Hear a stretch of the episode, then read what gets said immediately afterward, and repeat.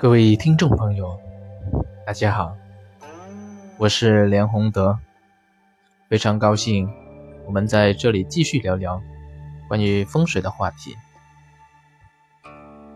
那么今天我想跟大家聊的是，客厅的沙发应该如何摆放，或者说客厅的沙发摆放有没有风水的要求？那在讲这个问题之前，我想大家必须先要理解沙发它的功用是什做什么的，而客厅它的功用又是做什么的。那么客厅在一间或者说一套房子来说，它占的位置非常重要，因为它是聚气即锁嘛。整一间房子来说，客厅可以起到一个纳气、聚气、藏气的作用。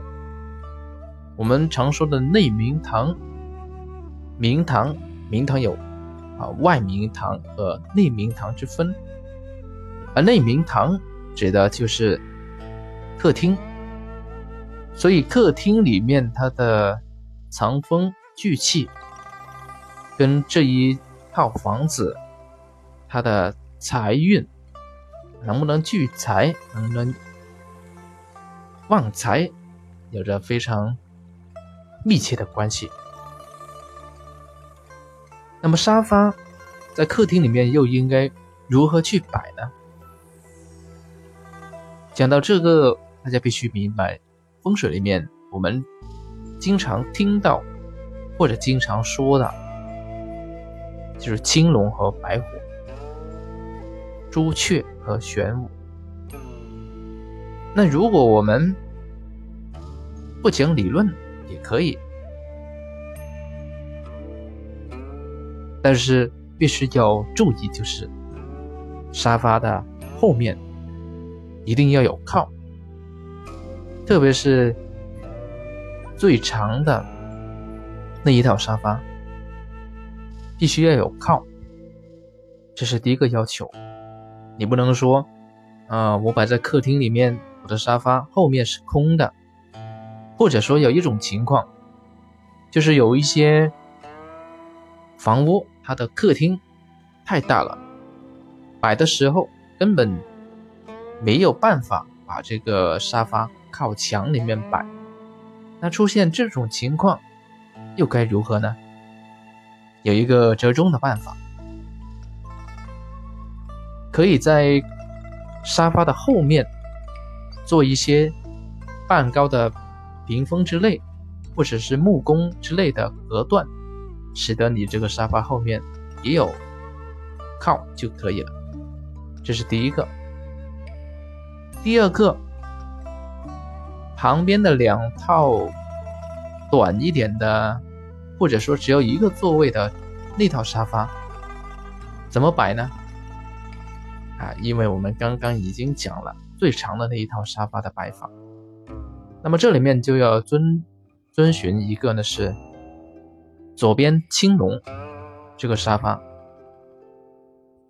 要稍长一点，而右边的这一个我们说代表白虎的这个沙发。可以稍短一点，当然我们说的长和短不是沙发的本身，沙发的本身它应该是同样的规格的，而且如果你的客厅里面你可以有办法去这个摆的平衡的话，那摆平衡关系也不大，可以平衡去摆，但如果有可能的话呢，这一个。左边的沙发还是适宜稍向外面突出一点，这样的话呢，你的这一个沙发的摆放就符合风水的格局了。那么另外，沙发一般是配有一套茶几，那茶几有什么要求吗？这里面其实还真有要求。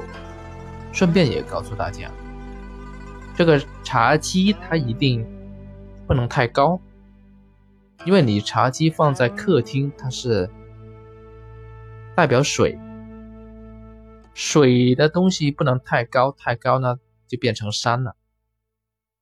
所以在摆放茶几的时候，一个是从高度的本身去看，茶几不能太高，还有呢从。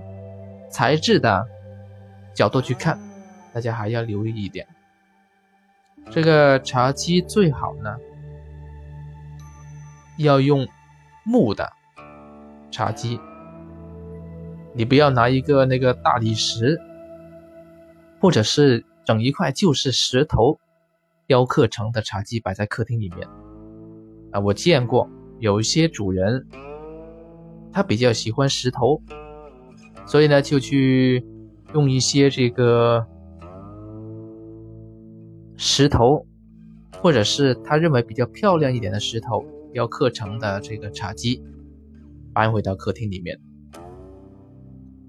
这样的话呢，是要犯风水的，因为这个茶几，如果你是石头的话呢，这个阴气就太盛，而且很多石头它有这个放射性的。这些东西这个作用在那里，不适合摆在客厅。啊，这个呢是我们今天要聊的关于沙发、茶几在客厅里面怎么摆放的问题。先聊到这里啊，谢谢各位。